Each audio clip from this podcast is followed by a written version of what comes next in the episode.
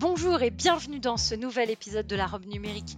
Je suis Oriana Labruyère et chaque semaine, je reçois un acteur du numérique, français ou européen, pour parler des enjeux de ce secteur bouillonnant, vous faire découvrir des solutions tech et innovantes.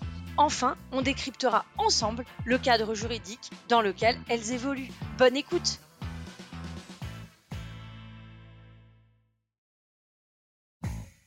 Bonjour à tous et bienvenue dans la robe numérique.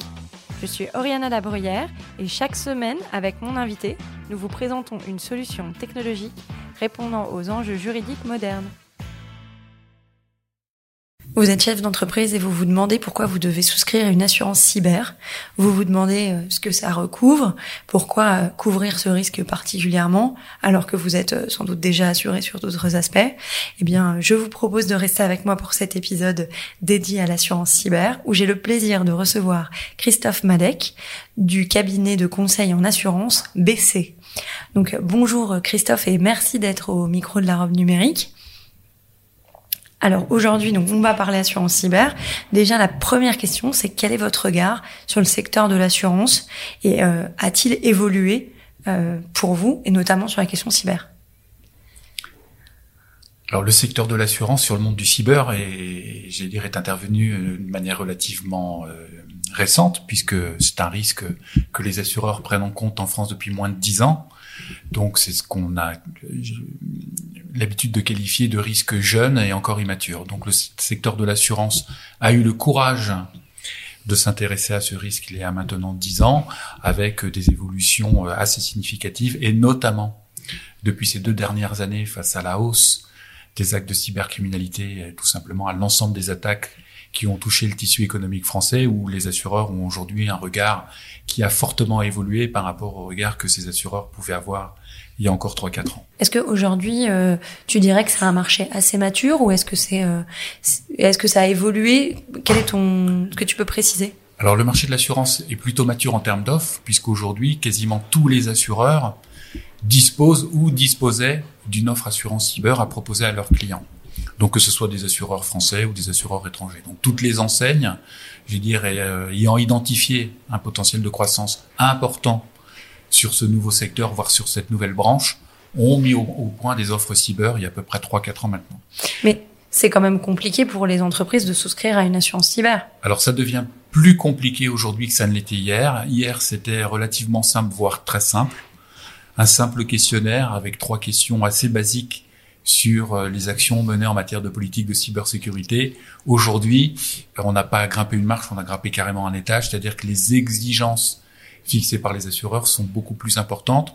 Donc, ce n'est pas plus compliqué aujourd'hui de souscrire une assurance cyber, sauf que les prérequis, par contre, ont fortement évolué. Est-ce que tu dirais que les prérequis ont suivi les obligations légales qui ont qui sont nées il y a, je veux dire, quelques années ou est-ce que c'est parce que euh, l'historique du de l'assurance cyber a fait que ils se sont dit qu'ils pouvaient plus assurer euh, n'importe comment euh, les entreprises ou plutôt les systèmes d'information qui étaient pas suffisamment sécurisés? C'est tout à fait ça. En fait, les assureurs ont appris et ils ont appris avec le développement de la sinistralité. Donc ils ont appris à leurs dépens puisque en 2020 les assureurs à chaque fois qu'ils encaissaient un euro de prime payaient deux euros de sinistre. Donc on voit très bien que l'équilibre économique n'est pas au rendez-vous. Et donc les assureurs ont appris et donc posent aujourd'hui beaucoup plus de questions, sont devenus beaucoup plus experts qu'ils ne l'étaient il y a, il y a 3-4 ans. Alors, euh, du coup, est-ce que tu peux nous définir vraiment ce qu'est l'assurance cyber? Qu'est-ce qu'elle couvre? Alors, l'assurance cyber, déjà un point important, c'est que l'assurance cyber est un est un est une branche qui est qui est donc nouvelle, et l'assurance cyber vient compléter le dispositif assurance d'une entreprise. Et dit autrement, les couvertures habituellement achetés par euh, toute entreprise, que ce soit en responsabilité civile, les polices multirisques et autres, ne couvrent pas spécifiquement ce risque cyber. Donc l'assurance cyber va venir à côté des assurances souscrites de manière de manière usuelle pour couvrir quelque chose qui est euh, je dire assez complexe, mais euh, en termes de garantie plutôt bien pensé. On a en fait trois volets dans une offre cyber. On a un premier volet qui est un volet assistance. C'est ce que je dis à chaque fois à mes clients. Le jour où vous avez une crise cyber, ce que vous attendez de votre assureur, euh, c'est pas forcément qu'il vous envoie une indemnité. euh, c'est euh, de la même manière que lorsque vous tombez en panne sur l'autoroute avec femme et enfant à 3 heures du matin, vous avez besoin d'une dépanneuse. C'est de l'assistance pure et simple. Et on a ce volet assistance en 24-24, 7 jours sur 7. Donc la capacité d'être immédiatement accompagné. Ça, c'est le premier volet, il est important.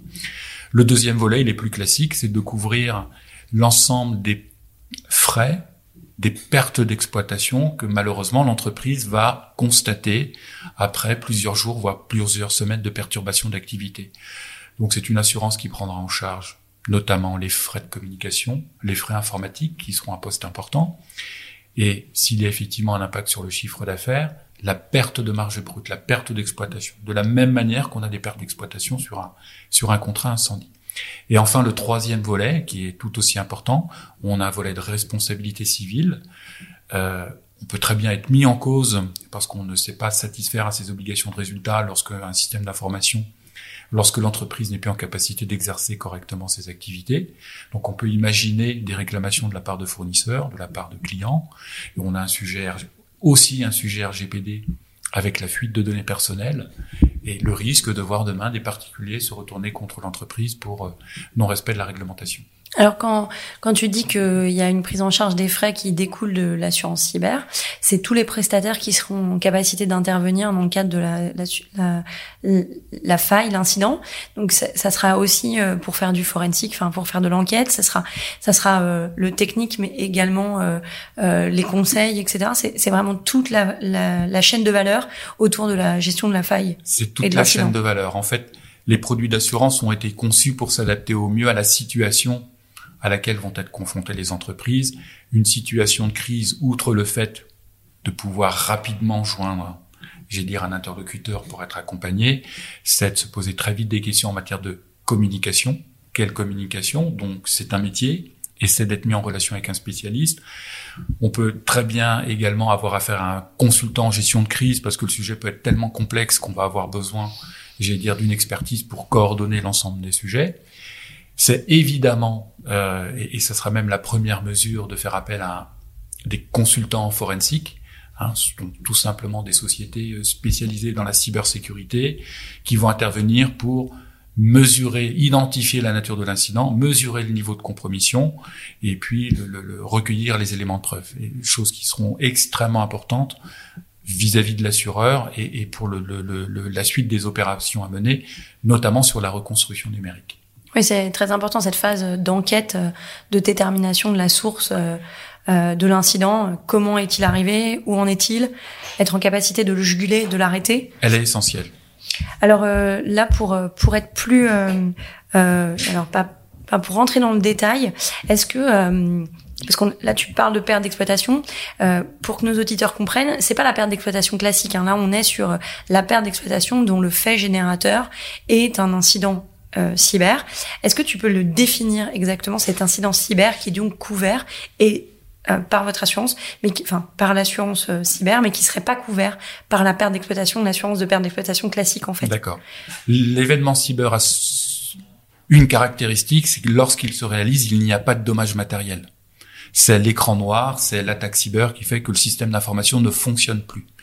Donc on n'a pas de bris de machine, on n'a pas de fumée, on n'a pas d'incendie, donc on ne peut pas actionner une police multirisque parce que justement on n'a pas de dommages matériels. Donc le sinistre cyber a ce site particulier, c'est qu'il est invisible, inodore, incolore, mais que les systèmes d'information ayant été compromis, on va avoir des impacts plus ou moins importants sur le niveau d'activité. Avec, dans le pire des cas, euh, sur les attaques par ransomware, quand on a un cryptage de l'ensemble du système d'information, parce que on s'en est pris euh, euh, au serveur, voire même le, plus fréquemment aux sauvegardes, l'entreprise sera dans l'incapacité d'exercer ses activités correctement. Alors, tout à l'heure, tu parlais des prérequis en matière euh, assurantielle. Est-ce que tu peux nous faire une petite liste des prérequis euh, S'il t'en a 4-5 de phares, Alors, ce serait quoi? Ils sont assez simples, hein. ils restent encore assez simples aujourd'hui avec des exigences un peu plus fortes sur au moins deux points. La première, c'est d'avoir une vraie politique de mot de passe Hein, c'est-à-dire des mots de passe d'au moins huit caractères avec trois caractères différents, de changer ces mots de passe, même si de temps en temps c'est vu comme une contrainte. Idéalement, on essaye quand même de changer ces mots de passe tous les trois mois. Ça, c'est la première des exigences. La deuxième, d'avoir ce qu'on appelle une politique de, de patch management, Dit autrement, les éditeurs comme Microsoft, comme d'autres, publient régulièrement euh, des failles de sécurité, des vulnérabilités qui sont plus ou moins critiques. Et évidemment, quand on a une vulnérabilité critique, ces vulnérabilités seront à un moment ou un autre exploitées par, par, par des gens malveillants, par ces cybercriminels, tout simplement pour, euh, j'allais dire, compromettre assez facilement les systèmes d'information.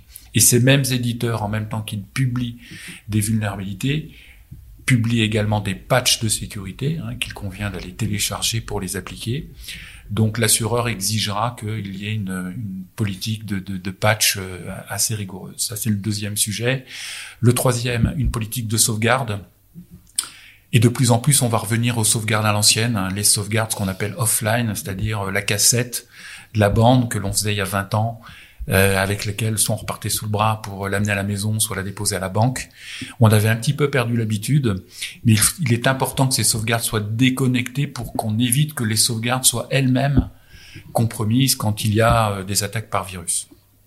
Très bien. Alors dans euh, euh dans ton exemple là sur la deuxième euh, le, deuxième élément, euh, est-ce que tu peux tu peux préciser un tout petit peu? Est-ce que tu peux rentrer dans des exemples? Parce que je me demande moi, si j'ai une politique de sauvegarde ou si j'ai une politique de mot de passe, est-ce que du coup, pour déclencher l'assurance, vous allez nous demander de vérifier qu'elle a été effective ou c'est simplement le fait de l'avoir? J'ai peut-être une réponse à cette question, mais...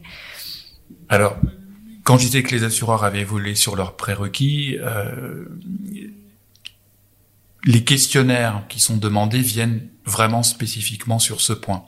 Donc c'est un engagement j'ai dire, à la souscription du contrat de remettre un certain nombre d'informations sur des questionnaires qui devront être datés et signés. On revient à cet impératif de signer les questionnaires parce que les éléments de déclaration vont faire partie du contrat. Hein. Donc, euh, au jour du sinistre, si effectivement on a déclaré avoir une politique de sauvegarde euh, externalisée, l'assureur vérifiera que cette condition était bien remplie. À défaut, il est clair que euh, l'assureur pourrait euh, très bien chercher à discuter de l'indemnité qu'il a, qu'il a normalement à payer. Alors, euh, toi, tu travailles au sein, donc tu es expert en cyber, tu travailles au, sein d'un cabinet de conseil en assurance. Est-ce que tu peux nous présenter du coup BC et, et nous dire ce que c'est qu'un cabinet de conseil en assurance? Alors BC, c'est un courtier en assurance, hein, c'est une société française euh, détenu par euh, donc la famille Bessé, donc son président Pierre Bessé aujourd'hui. 500 collaborateurs. On intervient euh, essentiellement pour du risque d'entreprise, sur tout type de risque, toute branche, à la fois ce qu'on appelle les assurances IRD, l'incendie, l'automobile, l'ARC, et également les assurances de personnes. On a voulu faire du cyber une spécialité, donc on, on a découvert, euh, travaillé sur le sujet cyber il y a plus de dix ans maintenant.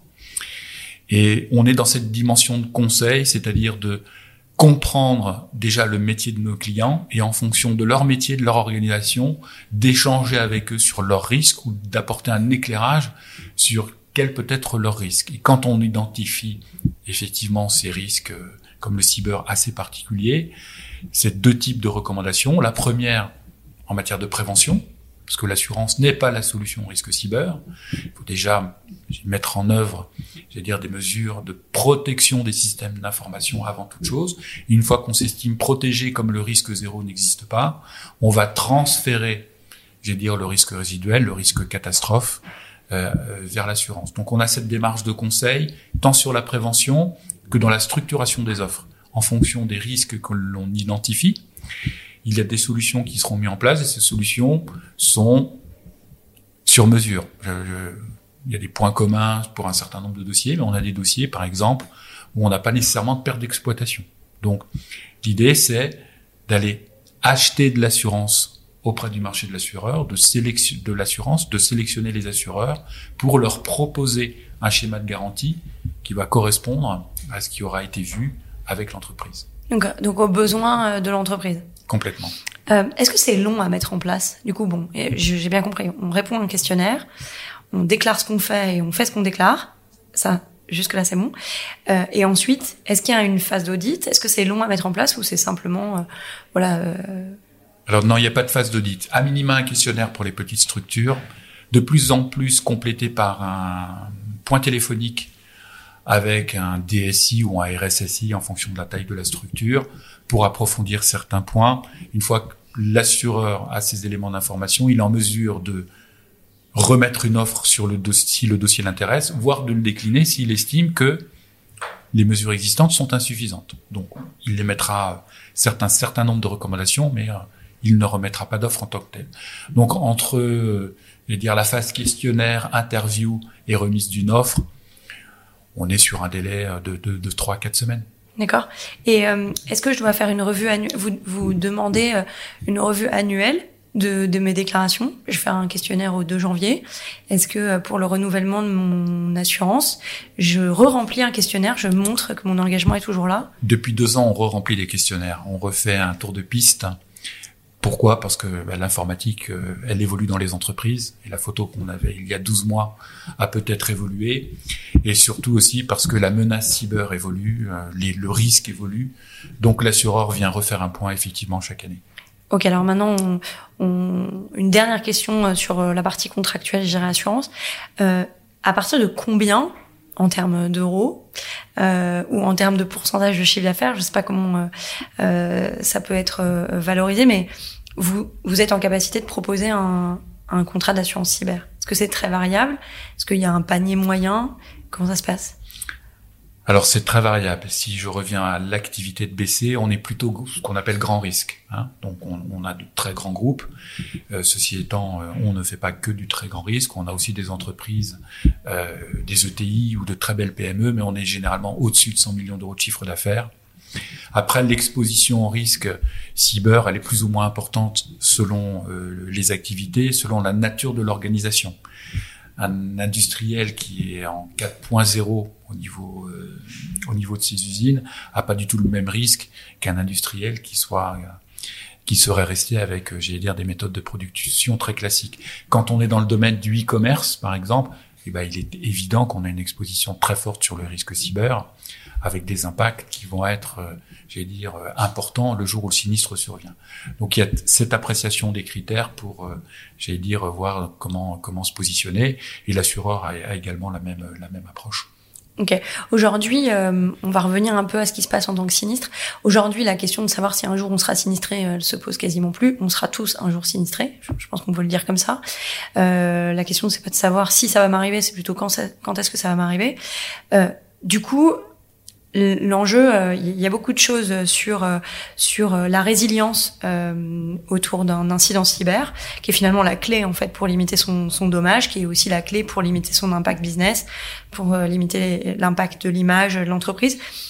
Qu'est-ce qui se passe euh, au sein des, des, contrats que vous euh, faites souscrire à vos clients euh, sur la partie gestion post-sinistre? Donc j'ai géré la crise, j'ai mon forensique, j'ai fait mon enquête, et maintenant, qu'est-ce que je fais? Et du coup, comment vous les accompagnez? Est-ce qu'il y a, vraiment un volet dédié à, euh, cette résilience, à cette remédiation euh, pour euh, retourner à un niveau zéro d'avant-crise Alors, le jour du sinistre, l'objectif de l'assureur est le même que celui de l'entreprise. C'est de redémarrer dans les meilleures conditions et le plus rapidement possible. Donc, D'où l'importance de bien gérer cette phase de crise et d'accompagnement hein, et de trouver les bons spécialistes. Donc généralement, il faut faire en sorte que euh, à la fois sur la partie informatique, sur la partie communication et reprise des activités, on puisse raccourcir ces délais pour minimiser les impacts. À l'issue de l'instruction de chaque sinistre, il y aura nécessairement et de fait un retour d'expérience. Pourquoi, euh, j'allais dire, l'attaque euh, a été réalisée, pourquoi a-t-elle été facilitée? Donc, le retour d'expérience sera d'émettre des recommandations supplémentaires pour élever le niveau de, de, de, cybersécurité. Donc ce seront des recommandations faites par l'assureur, libre à l'entreprise effectivement de le mettre en œuvre suivant le calendrier qui lui convient et de travailler avec les prestataires qu'elle souhaitera euh, sélectionner pour, euh, pour l'accompagner. Très bien. Alors on arrive à la fin euh, du podcast. Mes deux dernières questions traditionnelles. Est-ce que tu as envie de dire non à quelque chose aujourd'hui? Oui, j'ai envie de dire non euh, à tous ceux qui penseraient que la gestion du risque cyber est dévolue aux responsables informatiques. Euh, c'est certes un sujet technique, mais pas que. Le, le, le DSI euh, ou le RSSI, ce sont les plombiers de l'architecture informatique, les maîtres d'œuvre, les donneurs d'ordre, ceux qui doivent, j'ai dire, gérer ce risque de manière globale. Euh, on est au niveau dirigeant, hein, on est au niveau des COMEX, des conseils d'administration, du chef d'entreprise, euh, à qui on ne demande pas et qui ne sera jamais un technicien du risque cyber. C'est pas son métier, donc euh, il n'a pas à se fixer de challenge en la matière.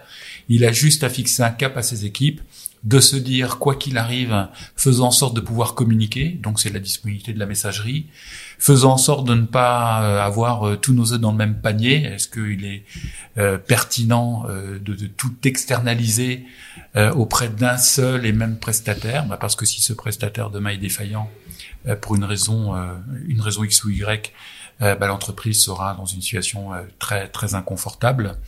Et c'est bien aux dirigeants de valider ce type d'orientation pour que ces équipes effectivement appliquent avec la technique qu'il convient les mesures à prendre. Et alors, à quoi tu as envie de dire oui aujourd'hui? J'ai envie de dire euh, oui à la prise en compte de ce risque. Il est devenu tellement prégnant. On est tellement dépendant de nos systèmes d'information, euh, mais à tout point de vue, euh, dans nos relations, j'allais dire avec les autres, dans la sphère privée comme professionnelle